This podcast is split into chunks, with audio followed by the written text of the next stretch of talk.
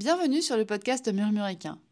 Moi, c'est Audrey, et je suis convaincue que pour avancer ensemble vers un monde meilleur pour nos amis les chevaux, la clé est d'apporter à chaque propriétaire de cheval une compréhension et une connaissance solide de son compagnon à crinière. Bien évidemment, il est impensable de laisser les humains sur le bord de la route du bien-être. Ta santé émotionnelle est donc également abordée dans ce podcast. Et tous ces sujets sont baignés de bienveillance et de bonne humeur, avec une touche d'humour. Tous les vendredis, tu retrouves donc une alternance d'épisodes enregistrés par moi sur des sujets variés autour des soins aux chevaux, ainsi que des interviews de propriétaires de chevaux inspirants pour t'aider sur ton chemin d'humaine de cheval exceptionnel. Je te souhaite une bonne écoute de cet épisode.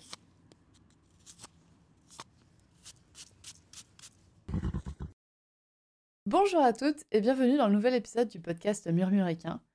J'ai le plaisir de recevoir aujourd'hui Mélanie du compte Click for Joy sur Instagram. Bonjour Mélanie. Bonjour Audrey, merci de m'accueillir dans ton podcast.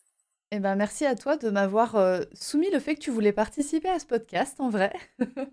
Parce que tu as, des choses, euh, des choses à raconter et des choses qui sont en effet très intéressantes et qui, je pense, pourront intéresser euh, beaucoup des auditrices de ce podcast. Ben, je l'espère, en tout cas. Parce que tu, tu, as une particularité. Je pense que tu es une, voire la première cavalière non propriétaire que j'interviewe dans ce podcast.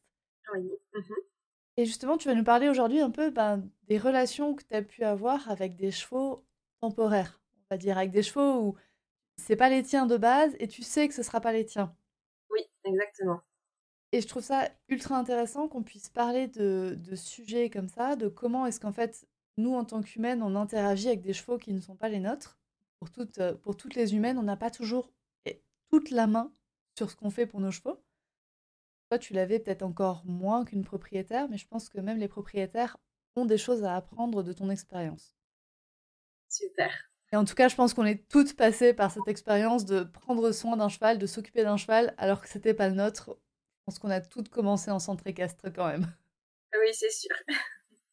Donc, euh, bah écoute, je te propose de commencer par nous expliquer justement euh, bah, comment tu es devenue en fait euh, cavalière, comment, comment les chevaux sont rentrés dans ta vie? Oui. Donc alors j'ai un parcours équestre assez traditionnel, on va dire. Euh, j'ai commencé en centre équestre avec une équitation classique, euh, dressage, saut d'obstacle. J'ai passé jusqu'à mon galop 4.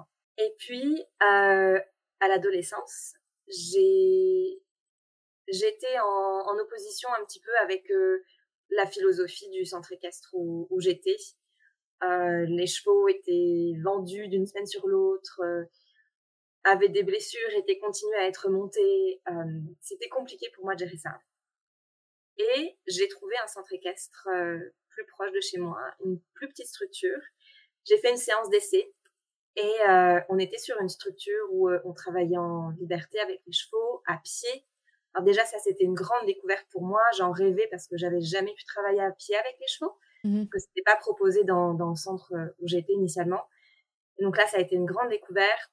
Et j'ai découvert aussi un endroit où les besoins du cheval étaient mieux respectés, euh, où les émotions du cheval étaient prises en compte, où les émotions du cavalier euh, étaient prises en compte. Ah oui, carrément. Oui, oui, oui. Et donc ça m'a ça m'a mis sur le chemin d'une autre façon d'être avec les chevaux. Voilà, ça, ça a été un petit peu mon la première partie de mon histoire avec les chevaux, on va dire. Donc ça, c'est la manière, oui, dont tu as, dont as rencontré les chevaux et dont tu as re-rencontré les chevaux, dont tu as appris à prendre soin des, des chevaux, en fait. Est-ce que du coup, dans le, dans le nouveau centre équestre où tu as été, euh, donc euh, la partie équitation était totalement différente Est-ce que la partie soins aux chevaux était aussi différente? Est-ce qu'il y avait peut-être des différences entre vie au box, vie au pré, à tout hasard? C'est ça, bah, typiquement un box vie au pré. Donc on était dans la première structure, on était vraiment sur des chevaux qui passaient leur vie en box. Euh, des box très sombres avec pas, pas de lumière toujours. Euh, et dans l'autre structure, alors on avait aussi des box, mais les chevaux euh, sortaient minimum une demi-journée. D'accord. À l'extérieur, près au paddock. Donc déjà là, ça changeait énormément de choses et je l'ai remarqué tout de suite dans l'attitude des chevaux et dans voilà, on avait des chevaux qui étaient beaucoup plus sereins en fait. Ils étaient bien dans les pattes, qui avaient des bonnes relations avec leurs congénères parce qu'ils n'étaient pas euh, dès qu'ils étaient proches l'un de l'autre à vouloir euh, bah, s'attaquer, etc. Parce qu'ils avaient pas de l'habitude en fait d'être en contact avec d'autres chevaux dans la première structure. Ils étaient toujours enfermés dans leur box. Donc oui, j'ai j'ai vu une énorme différence. Mmh on avait aussi des chevaux, voilà, qui étaient soignés, qui recevaient des soins adaptés. Dans la seconde structure, on avait même une chatsuki qui venait faire des séances sur les chevaux. Et voilà, une enseignante qui qui va vraiment observer les chevaux, qui va être capable de dire de, de dire si elle sentait que son cheval n'était pas bien dans son corps, euh, vraiment une écoute de manière générale du cheval. Et aussi voilà une écoute du cavalier de comment est-ce que tu te sens aujourd'hui, toi tes émotions, euh, comment tu te sens et qu'est-ce que tu te sens capable de faire ou non aujourd'hui et de s'adapter au cheval et à l'humain. Et mmh. ça, ça a été euh, une grande nouveauté pour moi parce que voilà, dans l'autre structure, on était vraiment sur du voilà, le cours il commence à 14h30, pas une minute avant, pas une minute après. Le cheval, il faut qu'il soit prêt et il faut qu'il fasse son heure de cours, peu importe qu'il euh, grêle, qu'il vente, qu'il neige, euh, peu importe les conditions et peu importe ce qui se passe dans la tête du cheval et du cavalier, on va faire, on va enchaîner le parcours d'obstacles. Ouais, donc c'est là où ça a marqué, en fait, euh, ça a marqué un tournant dans, dans ta vie de cavalière, quoi. Vraiment, ça a marqué un grand tournant. Euh, puis on était aussi sur euh, des chevaux qui étaient pieds nus, euh, une, vraiment une volonté de, de passer pieds nus et qu'ils soient bien dans leurs pieds nus mmh ouais. aussi. des chevaux qui étaient montés sans mort, ou aussi on travaillait sur notre posture à cheval pour être moins moins pesant sur le dos de notre cheval, sur la façon dont on proposait nos aides. Alors on était sur du renforcement négatif, on on faisait pas de renforcement positif dans cette structure-là, mais ça restait qu'on n'était pas sur euh, l'escalade de la pression absolue. Dès que le cheval montait en pression, ok, on se posait et on réfléchissait sur qu'est-ce qui s'est passé, pourquoi le cheval l'a vécu comme ça, comment on peut faire autrement pour que ça soit plus clair et que le cheval puisse comprendre ce qu'on lui demande, est-ce qu'il n'y a pas une douleur derrière ça? Voilà, on se questionnait beaucoup plus. Et oui, ça m'a permis de, je pense, rester dans le monde du cheval parce que je, me sentais vraiment plus bien dans cette autre structure et je pense que la, la, deuxième structure où je suis allée m'a permis de me raccrocher un peu et de me reconnecter avec mes valeurs, mes émotions et ce que je ressentais vis-à-vis des chevaux. Et ce pourquoi tu étais venue trouver des chevaux, certainement. Exactement. Ouais, ouais, ouais. Et puis de pouvoir découvrir aussi le travail à pied, ça, ça a été génial pour moi, quoi. Je voulais faire que ça au début. C'était, tellement nouveau et tellement euh, incroyable que. Et puis, tu as, as, du coup quand même quitté cette structure à un moment donné parce que du coup, tu as, déménagé de France. C'est ça. C'est ça. Donc en fait, euh, j'ai avec mon compagnon, on a décidé de partir au Canada, au mmh Yukon, donc euh, dans le nord-est canadien, juste à côté de nord-ouest, pardon. On est parti dans le nord-ouest canadien, euh, à côté de l'Alaska. Je pensais faire une pause dans tout ce qui est chevaux pour pendant mon départ au Canada. Ok, tu n'avais pas l'intention quand t'es parti, tu t'es dit, bon, bah, c'est pas grave, je, je verrai plus de chevaux pendant un moment, et, et voilà. C'est ça, c'était vraiment mon idée de base, parce que je, à la base, on devait partir un ou deux ans, mmh euh, et je savais qu'il était potentiellement difficile de retrouver une structure avec les mêmes valeurs que celle dans laquelle j'étais en France. Mmh et j'étais pas prête à repasser sur euh, l'équitation traditionnelle. Je savais que je partais au Yukon, donc dans un endroit assez reculé, où je savais que c'était sûrement une monte euh, western assez assez traditionnelle et coercitive. Et ça, je me suis dit, c'est pas la peine. Donc, euh, je m'étais dit, non, les chevaux, euh, sans pis, pendant un an, je vis autre chose. Euh, et puis, sur, quand je reviendrai en France, eh bien, je, je me remettrai au, au cheval. Et puis, finalement, ça a été tout le contraire.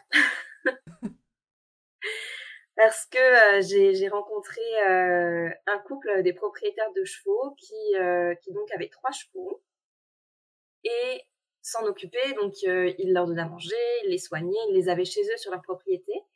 Mais il passait plus vraiment de temps avec eux et il cherchait quelqu'un justement pour que, euh, parce que les chevaux étaient en, en, recherche de, de contact et de relation mmh avec l'humain, puisque eux pouvaient plus leur apporter. Donc, ils cherchaient quelqu'un pour passer du temps avec leurs chevaux, sans forcément faire euh, des choses, euh, de la compétition ou, euh, ou un travail vraiment très approfondie, on va dire, mais voilà, que les chevaux gardent cette proximité avec l'humain. Ouais.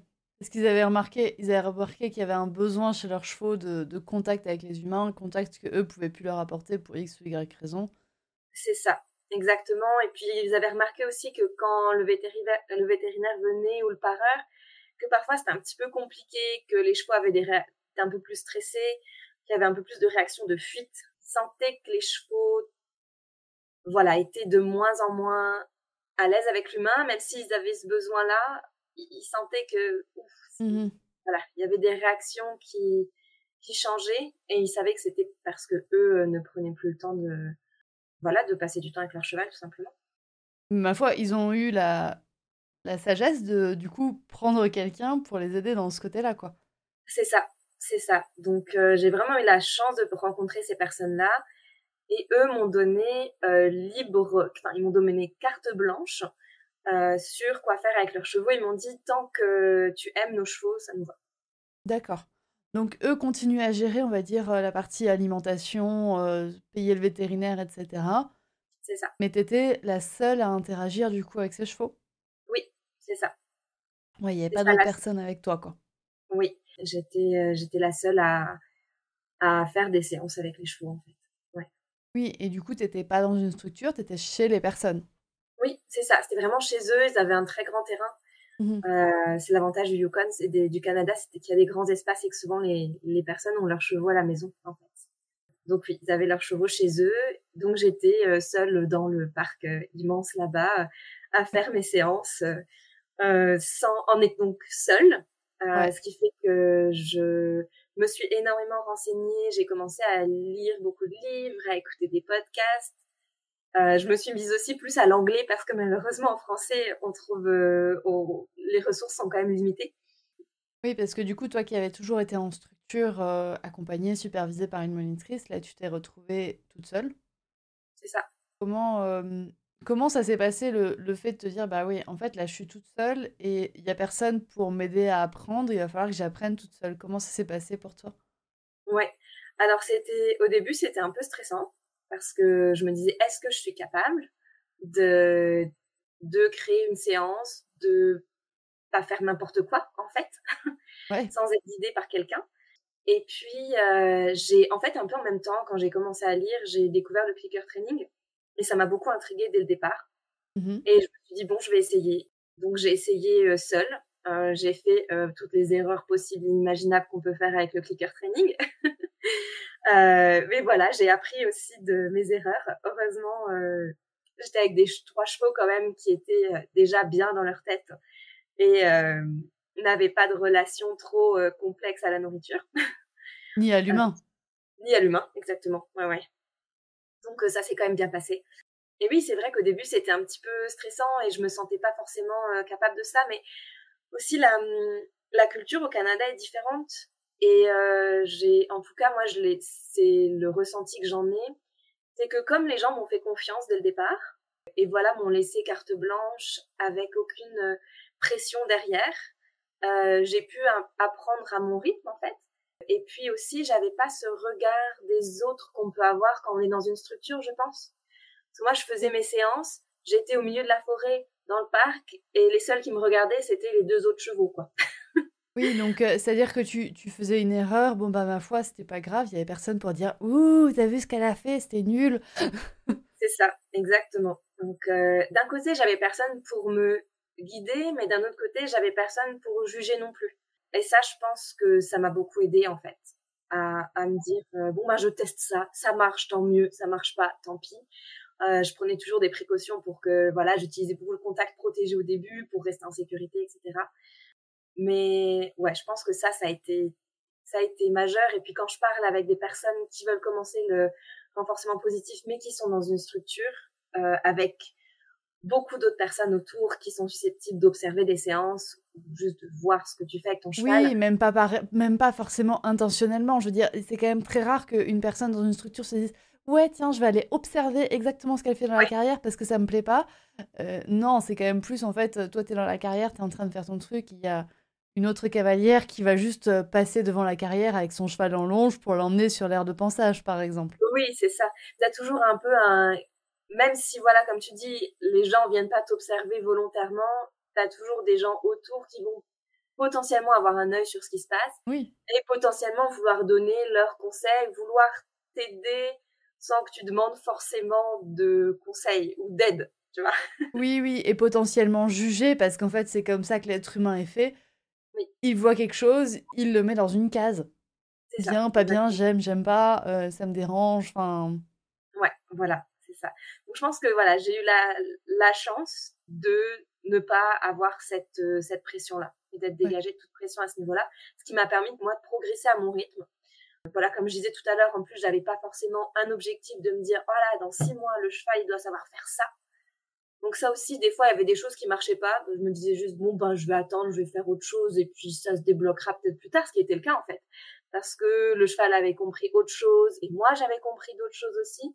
J'avais une autre idée sur comment aborder euh, telle ou telle chose, et ça se débloquait de manière euh, assez, assez fluide. Ah oui, donc des fois, c'est-à-dire que tu disais, euh, rien, je vais apprendre le pas espagnol à un cheval, et puis en fait, ça marchait pas pour plein de raisons que tu connaissais pas forcément. Et tu y revenais, par exemple, 3-4 mois après, et ça remarchait Ouais, alors ça, ça m'est arrivé, là j'ai un exemple en tête, pour le campo, typiquement. Alors j'avais en tête d'apprendre le campo à, à, Pepper, qui était un des, des trois chevaux dont je m'occupais. Et puis je l'avais appris avec euh, l'autre cheval et ça avait marché tout de suite. J'avais utilisé la frite, etc. Il avait tout de suite compris le truc. Deux, trois séances, c'était réglé. Mmh je m'étais dit, bah, je vais l'apprendre pareil à l'autre cheval. Sauf que pas du tout. Euh, il avançait en, en, même temps les postérieurs. J'avais beau placer les barres au sol, etc. Essayer de mettre l'environnement le plus, le plus clair possible. Ça marchait pas, quoi. Et puis, Pepper comprenait pas, quoi. ah, Pepper, Pepper, non. C'était, c'était pas instinctif, quoi, pour lui. pas naturel du tout. Je dis bon bah c'est pas grave, on va faire autre chose. Puis je sais pas, deux trois mois plus tard, euh, j'ai juste posé un pneu dans la carrière et je me suis amusée à faire euh, du free shaping. Donc euh, je te laisse le pneu et puis je, moi dans ma tête j'ai l'idée que tu vas mettre tes deux antérieurs dedans. Et, mais voilà, je cliquais, je capturais en fait les moments où Pepper proposait des choses dirigées vers ça mais je je donnais pas d'indication avec mon corps ou quoi que ce soit. J'attendais de voir ce qu'il me propose. Et puis alors ça, ça l'a éclaté. Mais c'était genre l'exercice, son exercice préféré, quoi. Et euh, sauf qu'après après ça, il a commencé à me proposer à placer ses antérieurs devant une barre, sans bouger ce qui se passait derrière. Et je me suis dit ah, mais ça en fait, ça se rapproche du campo finalement. Et donc en fait, après, euh, donc j'ai saisi cette opportunité-là quand je voyais qu'il proposait de mettre ses antérieurs devant un peu tout ce qui croisait. Et, euh, et, en fait, euh, voilà, en deux séances, le campo, il était acquis, alors que j'avais galéré euh, des mois avant à essayer de lui faire comprendre. Que lui frustrait parce qu'il comprenait pas, moi je frustrais aussi parce que je savais pas comment lui expliquer plus parce clair. Parce qu'il comprenait pas. voilà, c'est ça. Donc, du coup, j'étais, je me suis dit, ah, bah, comme quoi, ça vaut la peine des fois juste de faire une pause, surtout quand c'est des choses, bah voilà, c'était, c'était pas indispensable, quoi, c'était juste pour le fun, de, ok, on apprend tel tel exercice, tel, tel, tour, et puis on voit ce que ça donne. Donc, euh, donc ouais, c'était un exemple de, de, oui, de ce type d'expérience. quoi. Ouais, et du coup, donc tu l'as dit, enfin, par exemple, les, les humains s'étaient rendus compte qu'avec le maréchal, avec le vétérinaire, ça devenait un peu plus compliqué, etc.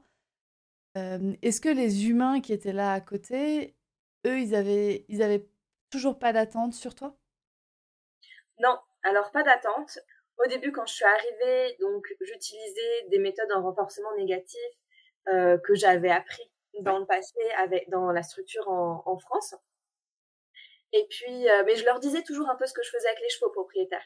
Ouais, tu les, tu les informais de ce que tu faisais, pourquoi tu le faisais, etc. Il y avait, il y avait un lien entre les propriétaires et toi. Oui, c'est ça, il y avait un lien. Puis bon, je venais sur leur propriété, donc je les croisais de temps en temps. De temps en temps, ils s'arrêtaient, regardaient cinq minutes la séance, mais c'était toujours un regard très bienveillants et eux, ils étaient juste contents qu'il y ait quelqu'un qui fasse quelque chose avec leurs chevaux. En fait. Mmh ils avaient aucune attente plus que ça. Euh, et puis quelqu'un qui est pas, c'était important pour eux qu'il n'y ait pas de violence du tout, quoi. Donc à partir de là, on était sur la même longueur d'onde. Le jour où je leur ai dit, oh j'ai commencé clicker training avec les chevaux, ils m'ont dit, ah bon, on peut faire ça avec les chevaux? parce que eux avaient fait ça avec leurs chiens. Et euh, ils étaient juste très étonnés et puis ça les amusait de raconter ça à leurs voisins. Oh, elle fait du clicker training avec leur cheval parce que eux n'avaient jamais entendu parler de ça avec les chevaux. Mais voilà, aucun euh, aucun jugement. Euh, alors après, des fois, je sentais que j'étais pas entièrement sur le même la même longueur d'onde. Par exemple, il y a un des trois chevaux qui a commencé à montrer des signes qu'il y avait potentiellement une douleur ou qu'il y avait quelque chose dans son corps qui allait pas. Enfin, D'accord. Donc Benji, euh, c'est le cheval qui va de base dire oui à tout. Euh, dire jamais dans l'opposition, jamais euh, un cheval très calme. Euh, et puis du jour au lendemain, euh, j'ai commencé à avoir des signes de voilà quand je touchais à certains endroits sur son corps, les oreilles vraiment qui se couchaient fort en arrière, ou des exercices que je lui proposais qu'il voulait plus faire, alors qu'il les faisait avant. Il savait, euh, il savait les faire, et c'était acquis depuis un moment, et puis là, il voulait plus. Et en plus de ça, quand tu lui demandais, il te montrait des, des signaux d'apaisement qui étaient, enfin, des signaux qui étaient pas ceux d'un cheval qui est bien dans son corps, quoi. C'est ça, exactement. Je sentais vraiment qu'il y avait quelque chose qui avait changé, et je me suis dit, ben, c'est pas pour rien. Euh, et quand j'en ai, quand j'en ai parlé au propriétaire, euh, lui, sa première réaction, ça a été, oh bah des fois les chevaux faut juste les remettre à leur place puis euh, voilà faut lui montrer mmh. qui est le chef quoi. et donc c'est vrai qu'à des moments comme ça je me suis retrouvée un petit peu à oh mince moi je, je sais qu'il y a quelque chose qui se passe mais on me demande on me dit ben qu'en gros si je veux régler le problème il faut juste que je m'affirme et montre au cheval qui est le chef et moi j'étais pas en accord avec ça donc euh, donc ça ça a été un petit peu plus délicat il y avait d'autres choses où tu n'étais pas forcément en, accord avec les propriétaires, enfin des, des petits désaccords qui sont apparus. Euh...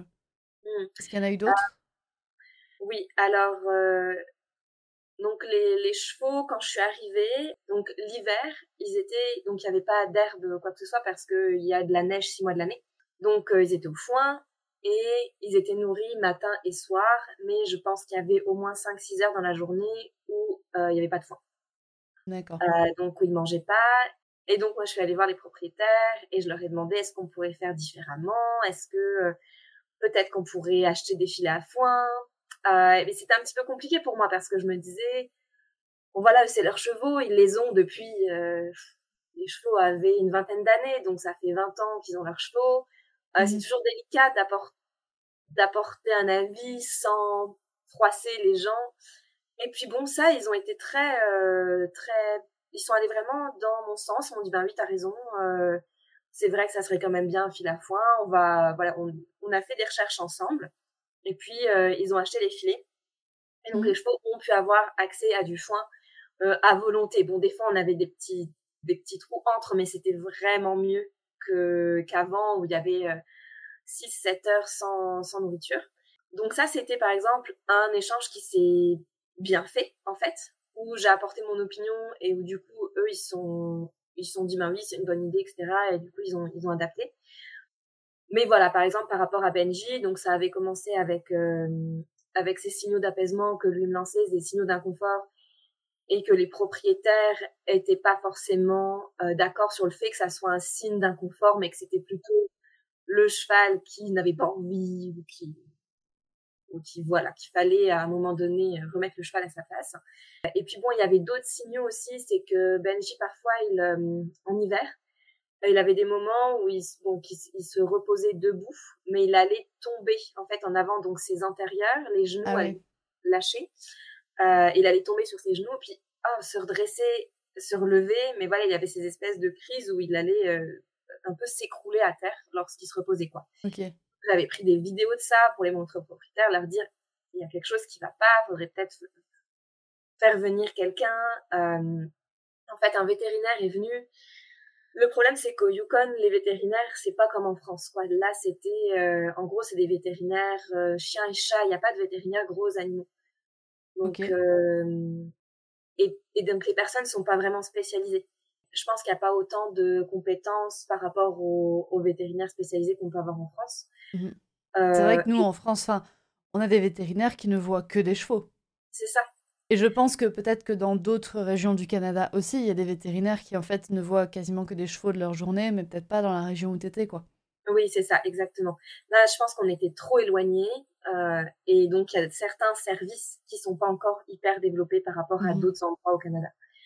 Euh, et bon, les, les, le vétérinaire était venu pour euh, les dents parce qu'il faisait aussi dentiste. Euh, et, euh, il avait dit, oh, bah, ça doit être un problème neurologique, il y a trop rien à faire. Et du coup, bah, les propriétaires sont restés là-dessus. J'avais quand même trouvé euh, des contacts avec des ostéopathes, que je leur avais donné le contact, je leur avais dit si vous voulez, moi je peux même payer la séance pour le cheval, etc. Mais eux, ça leur semblait, euh, bah, on va pas faire venir un ostéopathe pour notre cheval en fait. C'était, on, on, je vraiment que là-dessus, on était en, on était en décalage sur euh, la vision du, des soins qu'on peut apporter aux chevaux euh, et que voilà pour eux ça leur semblait euh, impensable de faire venir un ostéopathe. Cette fois-là, j'étais un petit peu en désaccord avec mes valeurs parce que j'aurais bien aimé aider ce cheval à être mieux dans son corps et je savais qu'il y avait quelque chose qui, qui allait pas, mmh euh, mais j'avais pas le, le contrôle et le, les décisions sur euh, ce que je pouvais apporter à ce cheval-là à ce niveau-là, quoi. Ouais, tu pouvais pas, tu n'avais pas de moyens d'action dessus. Et là, du coup, comment tu, comment tu l'as vécu, toi, émotionnellement, de dire, bah oui, en fait, euh, là, je peux, je peux rien faire? Ouais, alors ça a été super compliqué au début. Euh, des fois, je suis rentrée en pleurs en me disant mais en fait, je peux plus y aller, ça me ça me convient plus. Je... Et puis bon, quand l'émotion était un petit peu euh, redescendue, donc voilà, il y avait toujours ce, ce, cette culpabilité là de me dire je suis là, je m'occupe de ces chevaux là, mais là je, je j'arrive à un stade où je peux rien faire. Je me sentais coupable au début et je me sentais un peu en colère parce que j'avais l'impression qu'on pouvait encore faire des choses mais que j'en avais pas le pouvoir. Tu vois, je me disais pas, on a mmh. tout essayé, mais ça marche pas. Oui. C'est juste que là, il y, y, avait encore des choses qu'on aurait pu faire, mais que j'avais pas le pouvoir de décision pour enclencher ces, ces choses-là. Et puis après, j'ai donc je continuais à aller voir les chevaux et j'avais quand même des beaux moments avec Benji, dans le sens où c'est un cheval qui adorait partir en balade en liberté dans, dans la forêt. Et on faisait ça souvent parce qu'ils avaient une forêt dans leur parc. Et donc, on pouvait partir une demi-heure, 45 minutes, juste se promener dans la forêt de leur parc, où ils allaient rarement en hiver finalement, parce qu'ils restaient toujours dans le coin où ils avaient euh, l'eau et la nourriture. Et donc, on allait se promener ensemble, et je voyais qu'il était bien à ce moment-là. Tu vois, mmh. qu'il il, il, avait de l'énergie, euh, il, il, marchait bien, il avait l'air vraiment, il avait l'air vraiment bien, quoi.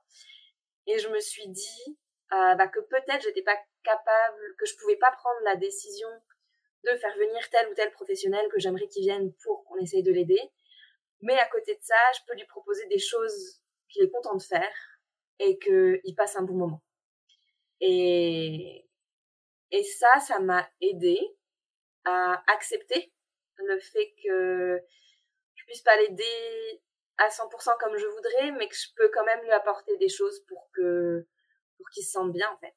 Oui, tu peux, tu peux quand même améliorer son, son état de bien-être, tu peux améliorer un petit peu sa vie, sans pour autant la rendre, entre guillemets, parfaite en faisant intervenir quelqu'un d'autre, enfin, ouais. en, en, agissant sur tous les leviers sur lesquels tu aurais aimé agir, quoi. C'est ça, exactement.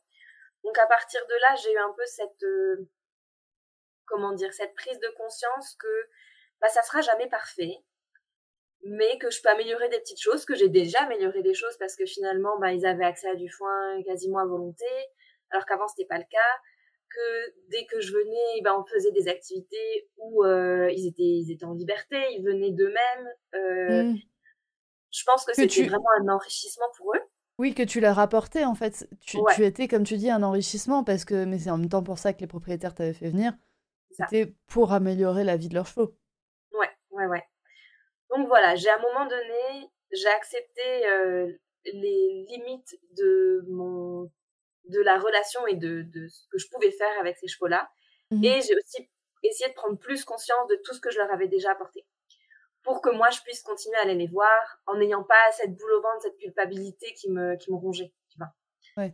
Euh, et donc, euh, voilà, c'est comme ça un peu que j'ai évolué dans, dans ma manière de voir les choses. Donc ça, ça a duré, ça a duré quand même un moment, cette situation où tu étais avec les trois chevaux, tu en avais la responsabilité tout en discutant avec, euh, avec, avec leur propriétaire Oui, donc ça a duré trois ans, en fait, toute la durée où j'étais où j'étais au Canada.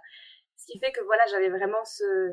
Même si c'était pas mes chevaux, mmh je sentais quand même cette responsabilité-là par, par la durée, par le, temps que j'ai passé avec eux, et puis le lien qui se crée aussi en, en trois ans sachant que j'allais les voir euh, deux à trois fois par semaine. Et que tu es la seule humaine à interagir avec eux et que je suis la seule humaine à interagir avec eux. Donc j'avais aussi cette responsabilité de, de leur dire oh, si je remarquais que quelque chose n'allait pas, c'était aussi à moi d'informer les propriétaires. Chose que tu as fait, mais après, c'est en effet, c'était plus forcément ta responsabilité de. L'étape d'après n'était plus forcément ta responsabilité. Tu n'avais pas les, les moyens de dire bah, Ok, on agit. Toi, ce que tu faisais, c'était de relever ce qui, ce qui n'allait pas. Et après, c'était la responsabilité du propriétaire d'agir. quoi. C'est ça. À un moment donné, je pense que quand c'est pas notre cheval, euh, et ben on a cette responsabilité morale de transmettre l'information et de donner tous les toutes les informations, toutes les clés pour comprendre ce qui se passe, mais que on n'est pas on n'a pas de, de, de pouvoir sur ce que la personne va faire de l'information qu'on lui donne. Oui, un peu comme euh, enfin je le souligne mais quand on est propriétaire dans, dans les prêts qu'on côtoie, dans les pensions qu'on côtoie, c'est aussi la même chose on a, enfin c'est très similaire en tout cas, on a aussi cette responsabilité. Bah, des fois, on voit des choses sur un cheval qui n'est pas le nôtre. Mmh bah, notre responsabilité, c'est de l'informer, d'informer son propriétaire, enfin son, son gérant. Mais ça s'arrête là. Mais voilà, après, si derrière ça ne bouge pas, à un moment donné, euh, faut pas porter tout le poids sur nos épaules non plus. Quoi. Ça, c'est quelque chose mmh. que j'ai appris à faire avec le temps. Oui, oui, c'est non, c'est quelque chose qui s'apprend de se dire bah oui, en fait. Et est-ce que en fait ta, ta présence a soulagé les gardiens des chevaux. Est-ce que les, les, gardiens des chevaux se sont sentis, enfin les propriétaires des chevaux se sont sentis euh, mieux du fait de ta présence? Est-ce que tu as, est-ce que as eu un retour là-dessus? Est-ce que eux se sont dit bah là on, on voulait que quelqu'un vienne pour nos chevaux et du coup est-ce que eux ça les aidait à se sentir mieux dans leur vie? Oui, tout à fait. Ah oui, ils m'ont fait de nombreux retours là-dessus. Eux étaient vraiment, ils avaient l'esprit plus tranquille parce qu'ils savaient que quelqu'un qui avait des connaissances sur les chevaux euh, et quelqu'un qui prenait soin de leurs chevaux dans le sens où ils me faisaient confiance sur euh, le traitement que je donnais aux chevaux, ils savaient que j'allais pas avoir d'action violente envers leurs chevaux. Voilà qu'il y avait quelqu'un, que les chevaux qui avaient ce besoin-là de contact, ben, leur besoin était rempli, que si jamais il se passait quelque chose, euh, ben, que j'avais un œil plus près des chevaux que eux l'avaient par exemple, mmh. une fois, on avait le membre d'un des chevaux qui était chaud. Il y avait une sorte d'engorgement. Enfin voilà, il y avait quelque chose qui se passait. Ça, moi, j'ai pu le voir, alors que eux l'auraient pas forcément vu s'ils mmh. étaient venus juste donner le foin. Ça, et puis c'est des personnes aussi qui partaient euh, régulièrement en hiver. Ils quittaient pendant deux mois le Yukon et ils allaient au Mexique. Donc euh, moi en fait je vivais dans leur maison à ce moment-là, je faisais du pet sitting où je m'occupais de la, donc des chevaux, de la maison, des chiens, chats, tout ça. Et donc j'étais un peu pendant trois ans, donc euh, tous les hivers, ils savaient qu'ils pouvaient partir tranquilles euh, au Mexique. On gardait contact, mais ils avaient quelqu'un pour pour s'occuper de leurs animaux et quelqu'un qui connaissait et dont ils avaient confiance. Donc euh, eux, ils étaient ils étaient ravis. Ils m'ont dit aussi quand on est parti que que c'était bah, c'était compliqué à, compliqué à accepter pour eux et se dire il va falloir qu'on retrouve quelqu'un en qui on a confiance pour endosser ce rôle-là à nouveau quoi. Ouais, et ça je trouve ça ultra intéressant ce que tu dis parce que du coup tu aidais en fait les propriétaires. Enfin, vous étiez vraiment sur un gagnant, gagnant, gagnant. Toi, tu gagnais parce qu'en fait, sinon, tu pouvais pas avoir accès à des chevaux. Tu pouvais là avoir accès à des chevaux et t'épanouir, toi, découvrir d'autres choses. Les chevaux, ils gagnaient parce qu'ils étaient en meilleure santé et puis ils étaient au moins en meilleure santé mentale par l'enrichissement que tu leur apportais. Ils étaient en meilleure santé physique par les retours que tu faisais aux propriétaires et les propriétaires y gagnaient parce que eux pouvaient être euh, d'autres humains, enfin pouvaient être des humains et pas que des propriétaires de chevaux, quoi. C'est ça, exactement. Ouais, je suis tout à fait d'accord avec toi. Je pense que c'était vraiment euh, du gagnant-gagnant. Et puis c'est, je trouve que c'est quelque chose que je retrouvais hors chevaux dans la culture euh, de la ville où je vivais au Canada, comme c'était un endroit assez reculé, isolé, où tous les gens se connaissent et où il y a cette espèce d'esprit d'entraide il y avait beaucoup d'échanges comme ça de donc qui impliquaient pas d'argent en fait, mais de les gens se rendent service mmh. et s'entraident de manière assez informelle. Et ça, on le voyait assez souvent dans la vie au quotidien en fait. Oui. Non, mais je trouve ça, très. Enfin, en tant que propriétaire, c'est un épisode qui va être prévu. mais que, en tant que propriétaire, en fait, des fois, ça fait du bien de laisser quelqu'un d'autre aussi prendre soin de son cheval pour pouvoir, nous, en tant qu'humains, enfin, ne plus être seulement des propriétaires de chevaux et que nous, en tant qu'humains, ça, ça se passe mieux aussi dans nos vies, quoi. Exactement, bah oui, ça allège la charge mentale, en fait. Donc ça, c'était pendant trois ans. Ça fait ça? Oui. Et donc après, ça s'est arrêté? Oui. Tu peux nous raconter pourquoi du coup? Oui. Alors donc, euh, donc j'ai passé trois ans au Canada et euh, comme on arrivait à nos 30 ans avec euh, mon compagnon, et Mhm. c'est euh, la date butoir pour pouvoir faire euh, le PVT, ce qui est le permis vacances-travail et qui permet de partir dans plein de pays du monde et de pouvoir travailler dans n'importe quel pays du monde. Et c'est des permis de travail qui permettent de durer, de rester un an ou deux dans un pays. C'est comme Mhm. ça qu'on est arrivé au Canada. Et arrivé à nos 30 ans, on s'est dit, bon, c'est la dernière année, est-ce qu'on veut découvrir un autre pays? Et puis la Nouvelle-Zélande nous, nous tentait bien. Et on s'est dit, si on ne le fait pas maintenant, eh ben, il y a de grandes chances qu'on le refasse plus, en tout cas sur une si longue durée. Donc on s'est dit, euh, allez, c'est parti, euh, on, on part en Nouvelle-Zélande et puis on reviendra au Canada par la suite. Et donc c'est ce qu'on a fait et c'est pour ça qu'on a quitté le Canada et donc que j'ai quitté ces trois chevaux. Et donc nous sommes partis en Nouvelle-Zélande, mais moi j'avais l'idée quand même que euh, je voulais pas que ça soit. Cette fois-ci par contre je m'étais dit, je veux pas que ça soit une pause de des chevaux. Au contraire, Mhm. je veux rencontrer plus de chevaux. Je veux, si c'est possible, continuer à me former en termes de clicker training. Quand tu étais parti au Canada, tu t'étais dit, bon, bah là, je fais une pause, et finalement, ça n'a pas été une pause.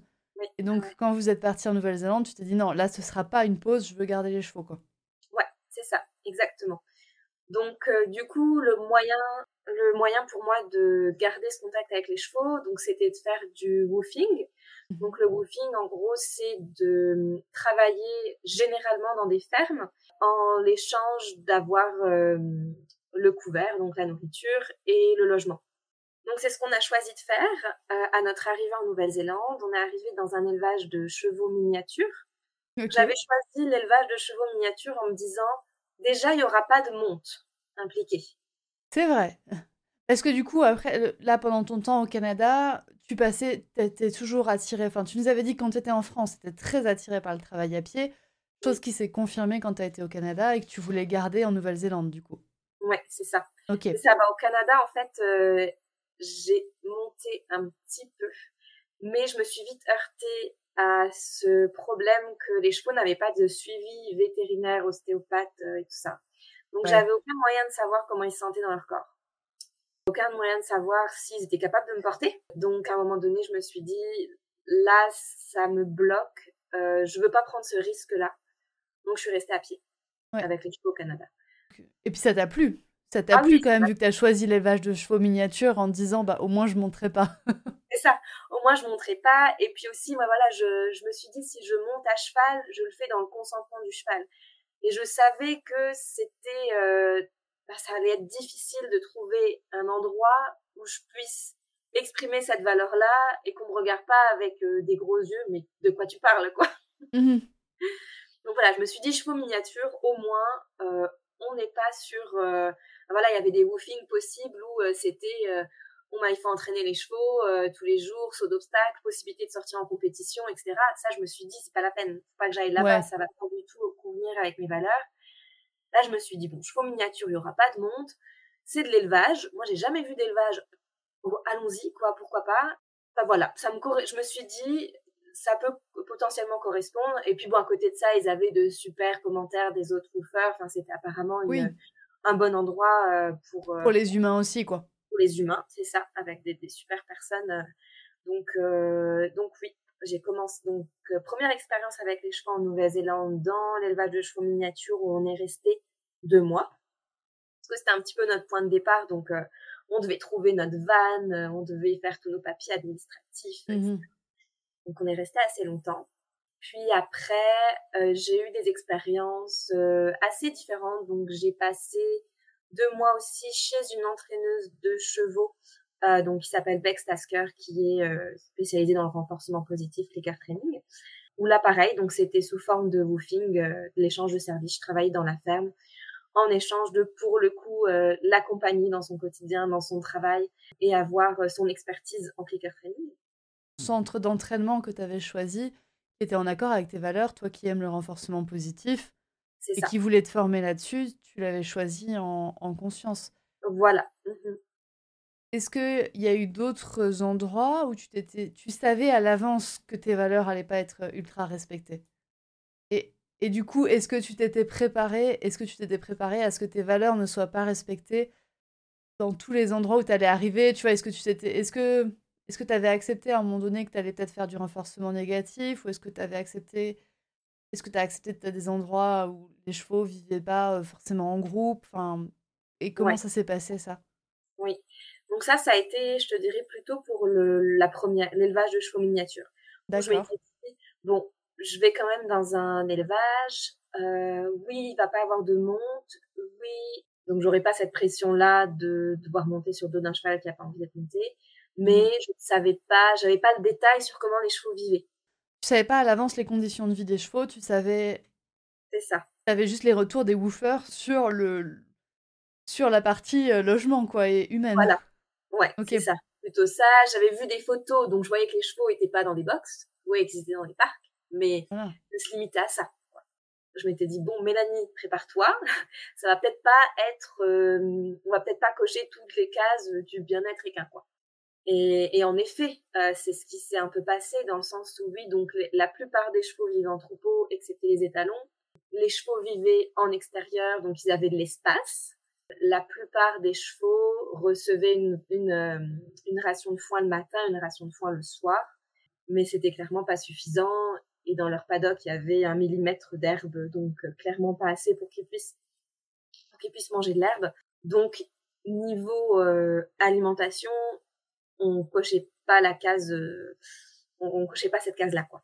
Et puis, niveau plus éducation des chevaux, mmh manipulation des chevaux, etc.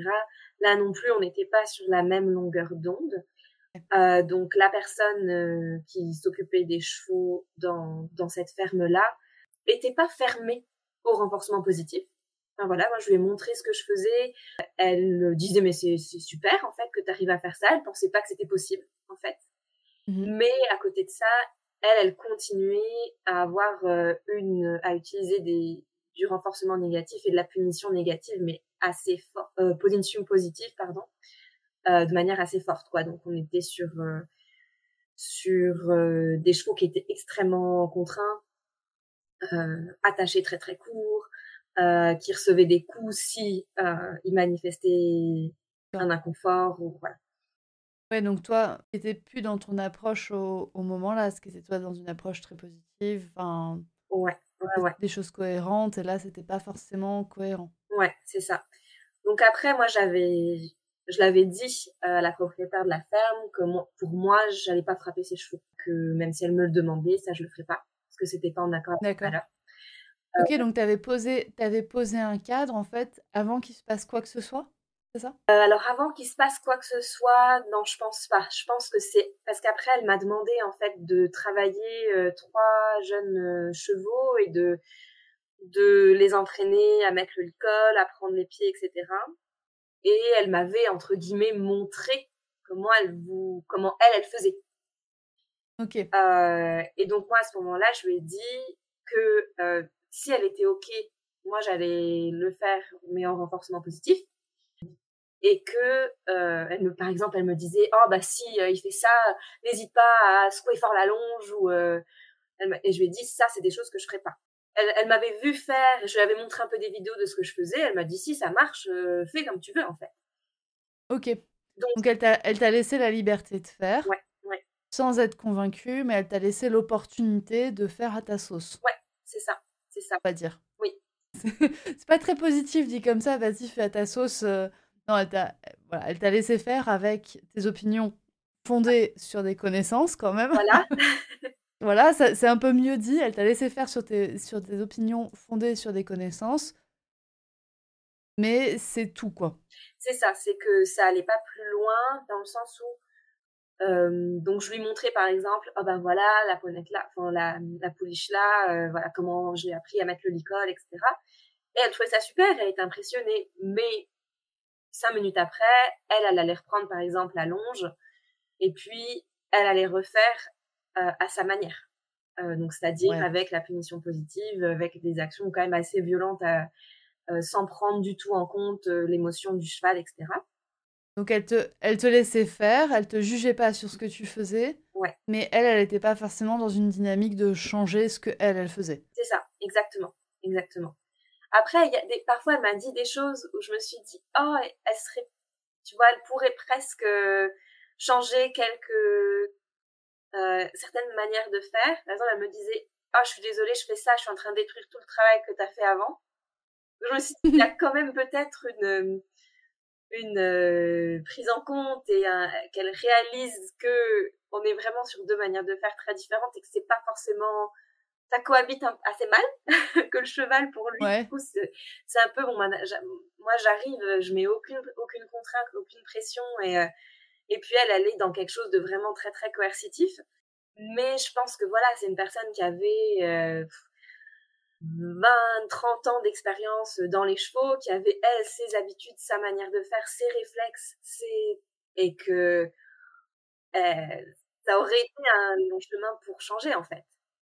Ça demande, en fait, ça demande un gros effort de vouloir changer les choses parce que tu l'as dit, il y a y a, y a ses croyances, mais il y a aussi ses réflexes, ses manières de faire. Si en fait, elle, elle est codée pour secouer la longe quand un cheval fait quelque chose de mal, c'est très dur à enlever ses réflexes. Et puis c'est euh, c'est aussi, euh, voilà, il y a beaucoup de chevaux, euh, il faut tous les parer, il faut que ça aille vite, il faut qu'il y ait de la, faut qu'il y ait du, du rendement derrière, quoi, entre guillemets, parce que oui, elle s'était ouais, oui, il y avait aussi ça. C'est vrai que de se dire: «Ouais, mais elle, c'est son métier». Alors, je je suis pas très d'accord de se dire: «Ouais, mais elle, c'est son métier», parce que je pense qu'on peut changer les métiers.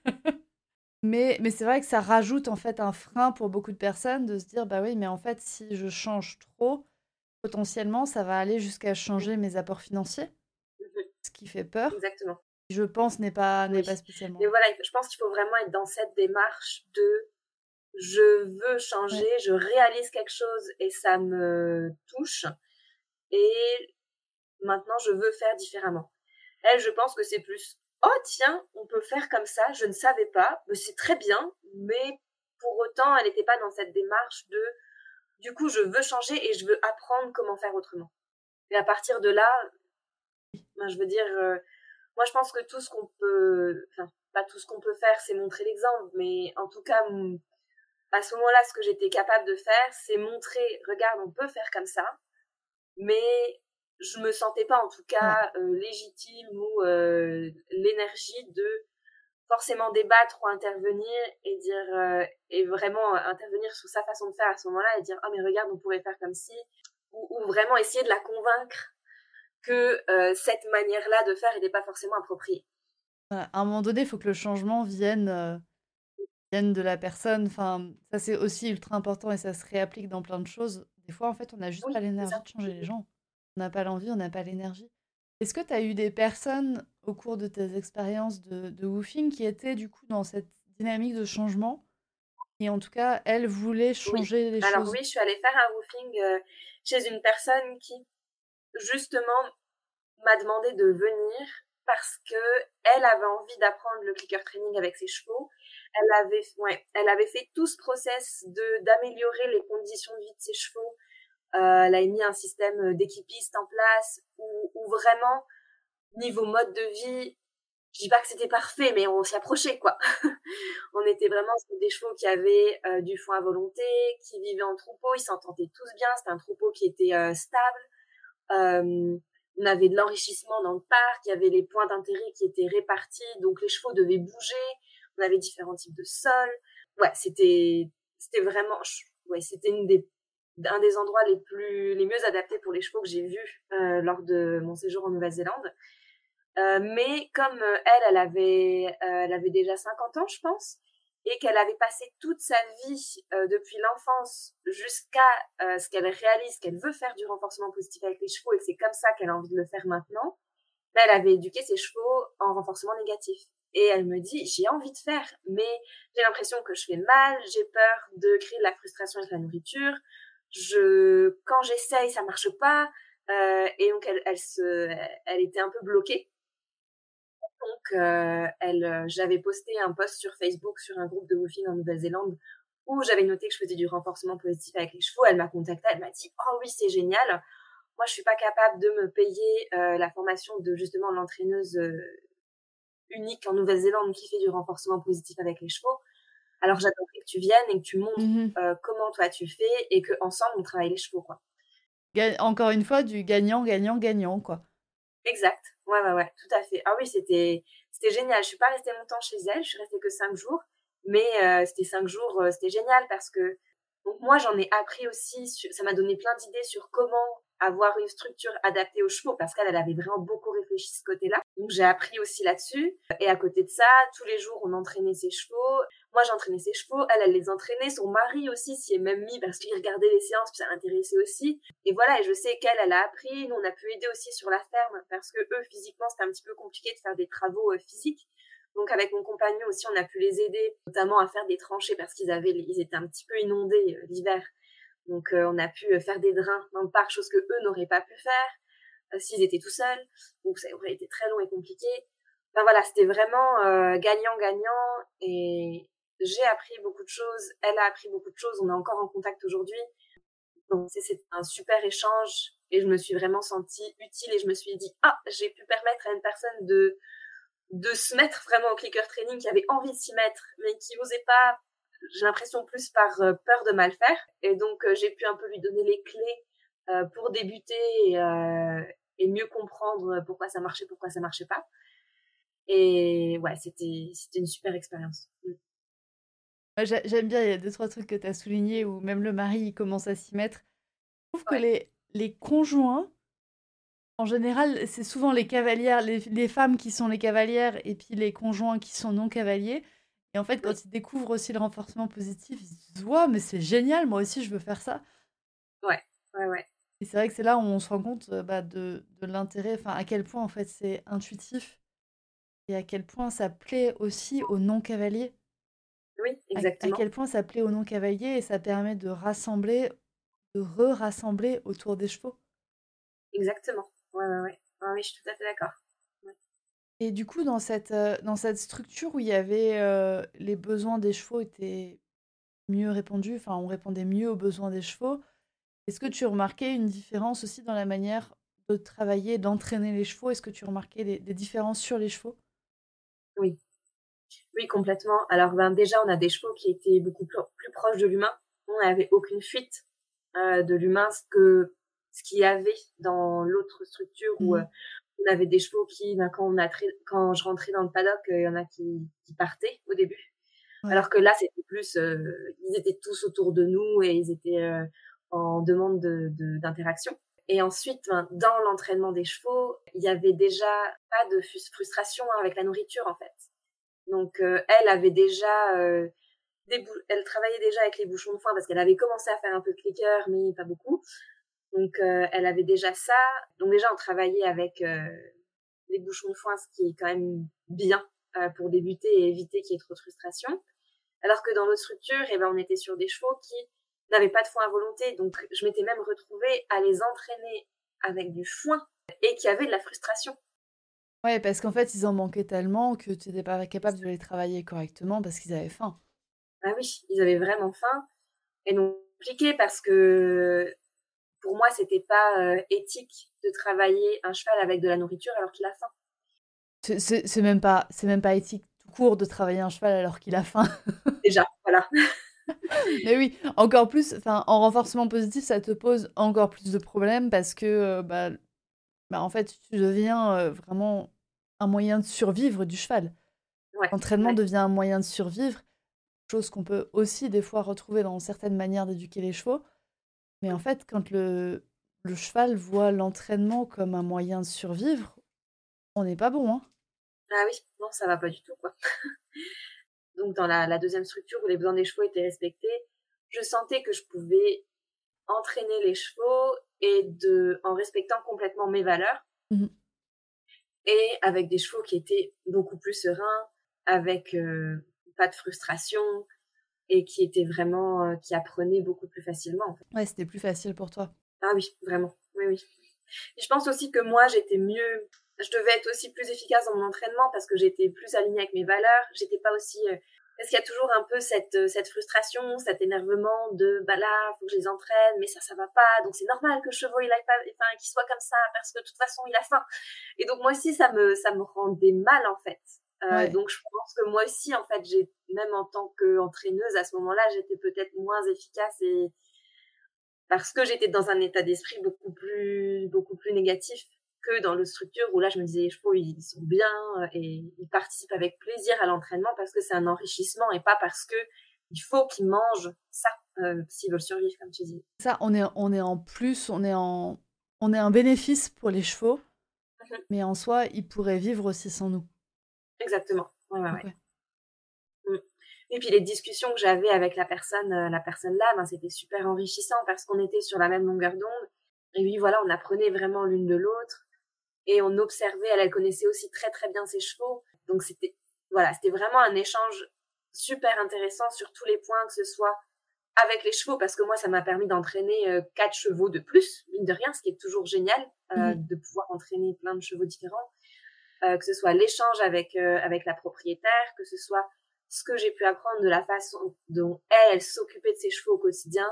ouais.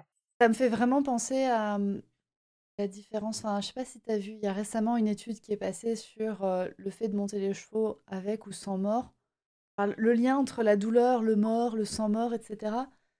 Et où des personnes, en fait, un des résultats de l'étude, c'est que l'étude est biaisée parce que les personnes qui vont vers des nouvelles manières de travailler les chevaux, sans mort, le renforcement positif, etc., sont en fait des personnes qui sont de manière générale plus éduquées à tout ce qui va autour du cheval, aux, besoins fondamentaux du cheval, aux théories d'apprentissage, aux processus cognitifs des chevaux.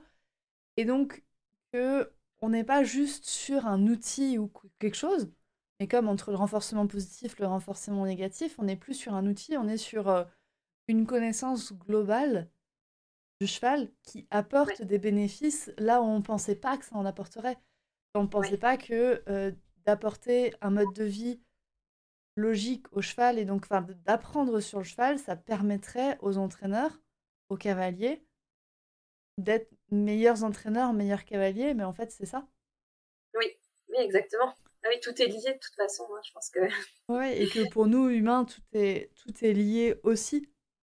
Mmh c'est lié aussi. On peut pas juste se dire, bah oui, mais toi, tu fais du clicker training, c'est mieux. Bah non, tu fais du clicker training, oui, mais en même temps, tu t'es formé, tu as appris, et tu as dit toi-même, tes apprentissages, ils n'ont pas forcément commencé par le clicker training. Oui, c'est ça. Je pense que c'est un ensemble et je pense que de toute façon, peu importe ce qu'on pratique, renforcement positif, renforcement négatif, euh, l'important c'est avant tout de connaître le cheval et de connaître ses besoins et de lui offrir un mode de vie qui est, qui est adapté. Et que sans ça, on peut aller, on peut pas aller très loin. On n'ira jamais dans le bien-être équin tant qu'il n'y a pas des conditions de vie qui sont adaptées. Parce que comme tu dis, de, faire du renforcement positif avec un cheval qui a faim, ça ne marche pas non plus. Et de faire du renforcement positif avec un cheval qui est en manque de contacts sociaux de manière très poussée, ben, ça ne marche pas non plus. Ouais, exactement. Ouais, ouais. Donc, ouais.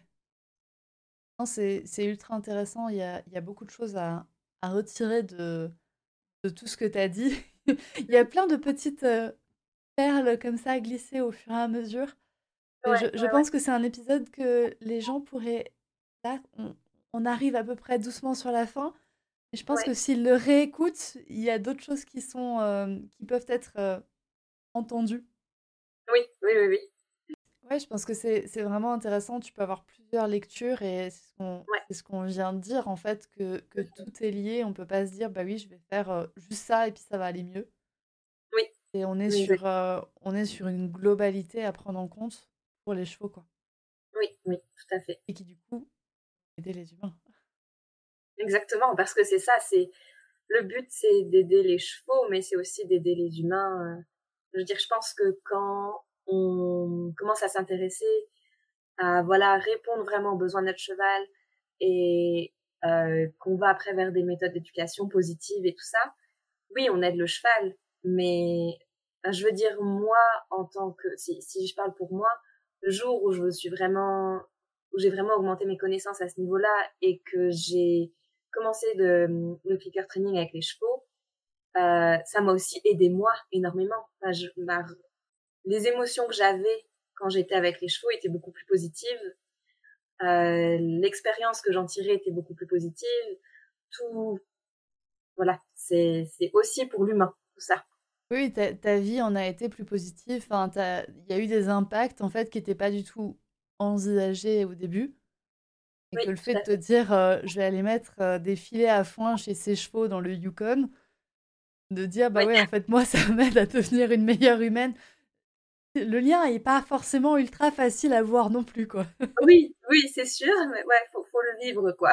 voilà, c'est ça, le, lien n'est pas facile à voir, mais en fait, on, on, se rend compte que du coup, on écoute aussi nous plus nos propres besoins, plus nos propres envies, et que c'est ça aussi qui nous aide à, à, grandir. Et puis quand on apprend sur les chevaux, enfin, les théories de l'apprentissage chez le cheval et chez l'humain sont les mêmes. Hein. Donc, les mêmes. on comprend mieux aussi nous nos propres euh, bah, comment nous on apprend et puis euh, on apprend aussi à comme on respecte les émotions du cheval et qu'on respecte ses ses avis euh, ses opinions eh bien on apprend aussi à respecter aussi nos propres émotions et à les comprendre à les prendre en compte. À les accepter. À les accepter c'est ça. Mmh et à faire avec en fait. Chose que euh, ouais ça ça m'a en, en, découvrant le clicker training j'ai aussi appris à, à gérer mieux ça tu vois. Oh je ressens ça à ce moment-là c'est pas oh j'essaye de le cacher et je je, je non je ressens pas cette émotion là je l'enfuis au plus profond et tout ça mais plus ok attends on peut on se pose deux minutes. Pourquoi est-ce que je ressens ça? Et et qu'est-ce qui se passe? Et comment est-ce que je peux faire pour que euh, pour que j'ai une émotion qui soit plus positive par la suite? Comment voilà. Oui comment toi tu peux comment toi tu peux grandir avec le cheval quoi. Exactement Ouais. Mais c'est vrai que d'abord, on passe par euh, oh, je vais écouter les émotions de mon cheval. Et puis après, on se fait cette espèce de transfert là sur bah, si j'écoute les émotions de mon cheval, je vais peut-être écouter les miennes. ah, alors moi, je suis passée par je vais écouter les émotions de mon cheval, donc je vais écouter les émotions de mon entourage humain. Ok, ouais. Et, donc, je vais écouter mes émotions aussi à moi, quoi. oui, c'est ça. donc, ouais. Non, mais c'était, euh, c'était un échange euh, très enrichissant. Est-ce que tu as un, conseil final à, donner aux personnes qui écoutent ce podcast? Est-ce qu'il y a quelque chose que tu voudrais transmettre? Tu vois, s'il y a un truc que tu voudrais vraiment transmettre, qu'est-ce que ce serait? Bah, je dirais de, suivre, de, bah de, ça revient, ça rejoint un peu ce dont on parlait avant. Donc de s'écouter, donc d'écouter nos opinions et d'écouter aussi notre intuition. Et que quand on se dit, euh, soit que on sent que notre cheval ça va pas, mais qu'on nous dit qu'il faut juste le recadrer, euh, qu'il faut juste le remettre à sa place, et que nous on sent qu'il y a autre chose derrière, bah, il faut s'écouter parce qu'on est celui qui fréquente le plus ce cheval. Et quand on sent quelque chose, c'est souvent qu'il y a quelque chose derrière. Mmh. Euh, et puis aussi quand on sent que il y a d'autres manières de faire nous, on n'a pas envie d'être dans cette relation de, de contrainte, de domination avec le cheval, bah, de croire en, quoi on, ce qu'on ressent au fond de nous, quoi, et de creuser là-dedans et de pas lâcher, et de suivre ces intuitions-là. Ouais, voilà. Suivez votre intuition. Écoutez vos chevaux, écoutez-vous.